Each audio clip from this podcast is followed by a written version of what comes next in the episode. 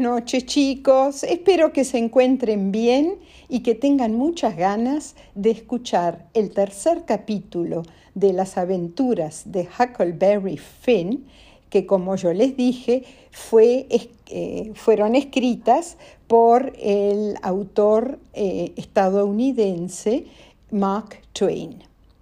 Empecemos. Papá había vuelto y con eh, la vuelta de papá empezaron los problemas. Hacía más de un año que no lo veía y cuando llegó y me vio que yo estaba yendo a la escuela y viviendo con la viuda Thatcher, se enojó muchísimo. ¿Qué hacía yo viviendo entre gente rica? Y aparte, él se había enterado que eh, ahora eh, Tom y yo, que habíamos encontrado, eh, ¿se acuerdan? El tesoro de los ladrones, ahora teníamos dinero, un dinero que le habíamos dado al juez Thatcher para que él lo cuidara para nosotros y lo llevara al banco para depositarlo y que nos diera intereses el juez Thatcher nos daba un dólar por día. Pero papá quería no solo un dólar, quería todo el dinero. Y además lo enojaba muchísimo que yo estuviera aprendiendo a leer y a escribir, cosa que él no había podido por distintas circunstancias. Y entonces un día me secuestró cuando volvía de la escuela y me llevó en un bote a alrededor de cinco kilómetros río arriba, a un bosque en el estado de Illinois, donde él sabía que había una cabaña abandonada. Eh, entramos a la cabaña y él eh, llevó unas cuantas cosas para poder sobrevivir y vivíamos de la caza y de la pesca para comer. Y ahora, cuando él se iba a comprar whisky a un mercado, a un mercado, un almacén que estaba como a cuatro kilómetros de ahí, me dejaba encerrado. Esa vida tenía su encanto. Yo ya no tenía que portarme bien en la casa de la viuda Douglas no tenía que cumplir horarios, no tenía que vestirme con esa ropa incomodísima, mm, esos pantalones apretados que me había comprado la viuda Douglas. Y bueno, no tenía que volver al colegio y hacer las tareas, que también era algo al, algo al que eh, yo no estaba acostumbrado. Pero papá desaparecía dejándome encerrado durante días. Y un día me pregunté, si papá cruzando el río se ahoga y yo quedo acá encerrado en la cabaña, me voy a morir de hambre acá. Así que tenía que hacer algo para poder escapar. Y un día, buscando en la cabaña a ver qué encontraba ahí, encontré un viejo serrucho. Como la cabaña era de madera y el piso también de madera, pensé en hacer un agujero suficientemente grande para poder escapar, un boquete por cualquier cosa que pasara. Mientras papá se iba enterando de lo que pasaba en nuestro pueblo y se enojaba cada vez más. Parece que el juez Thatcher y la viuda Douglas le querían hacer un juicio porque no me permitía volver al colegio. También estaba enojado porque en el norte del país los negros iban a poder votar. Habráse visto, él pensaba que solamente los blancos tenían el derecho de votar. Yo estaba eh, con muchas dudas. La vida con papá no era fácil. La mitad del tiempo estaba borracho. Pero volver a lo de la viuda Douglas mm, estaba mm, con muchísimas dudas. Estaba pensando eso cuando papá me mandó a la orilla del río a ver si con las líneas de pesca y sus anzuelos, habíamos pescado algo para comer. Cuando llegué al río, no lo podía creer. El río estaba muy, pero muy crecido y el agua arrastraba troncos y leña que podíamos agarrar, papá y yo, y vender en los aserraderos de la zona. De repente vi que la corriente estaba trayendo una canoa, una canoa casi nueva, como de tres metros. Ah, me tiré al agua vestido y todo, nadé, nadé, nadé y pude agarrarla. Primero, eh, y la llevé, por supuesto, a la orilla.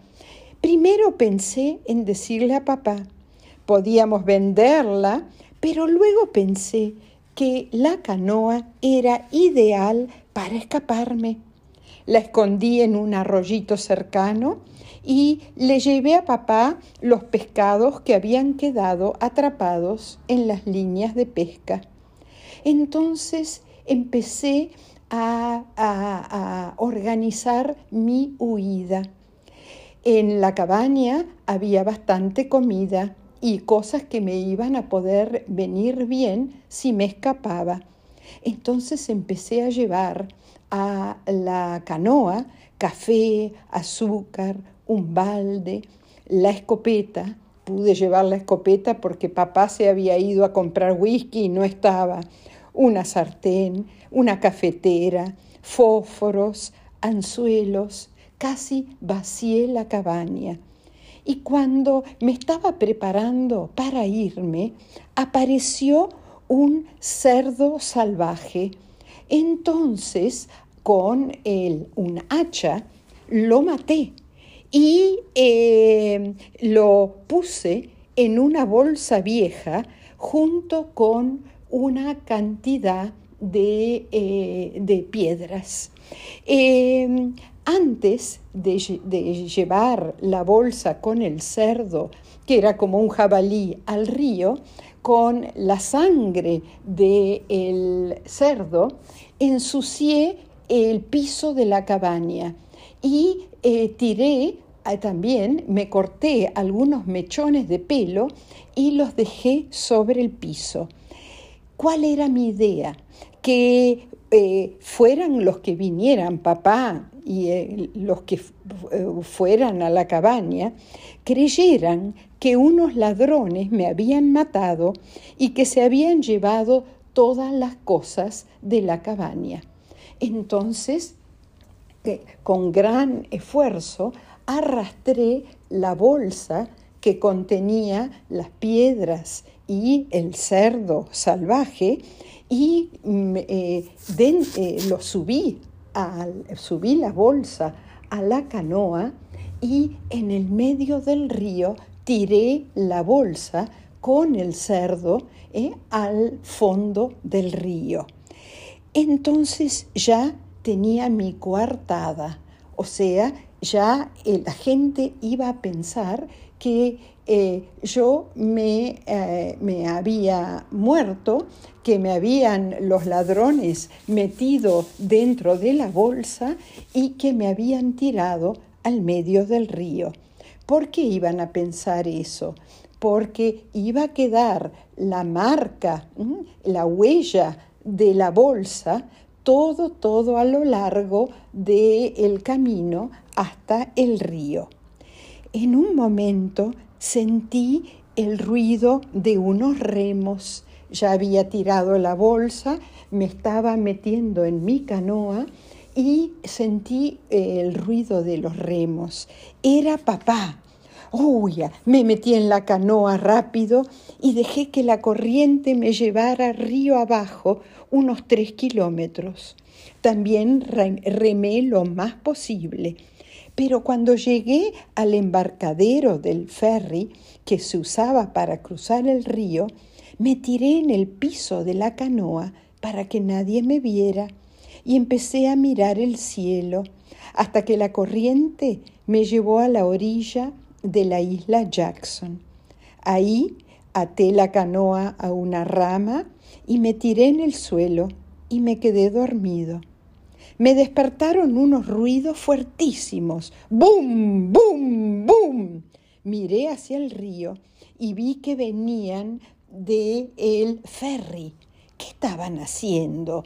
Ah, estaban disparando con el cañón del ferry al agua para que a ver si flotaba mi cadáver. En el barco estaban papá, el juez Thatcher, Tom Sawyer, la tía Polly y los chicos de la banda. Yo los veía perfectamente, pero ellos no me veían a mí. Yo estaba escondido entre unas ramas. Me dio lástima. Mm, pobre Tom, pobre la tía Polly, pobre el juez Thatcher, que pensaran que yo estaba muerto. Y hasta me dio pena por papá pero era la única manera de escaparme de esa vida con un papá borracho. Nadie me iba a buscar porque iban a pensar que yo me había muerto. Me hice esa noche una carpa con las, las mantas, pesqué un pez, lo cociné y me metí en la carpita a dormir. Y colorín colorado, este tercer capítulo de las aventuras de Huckleberry Finn se ha terminado. Es bastante sangriento, ¿no es cierto? Bueno, espero que lo mismo lo hayan disfrutado. Les mando a todos un gran beso tren. Buenas noches.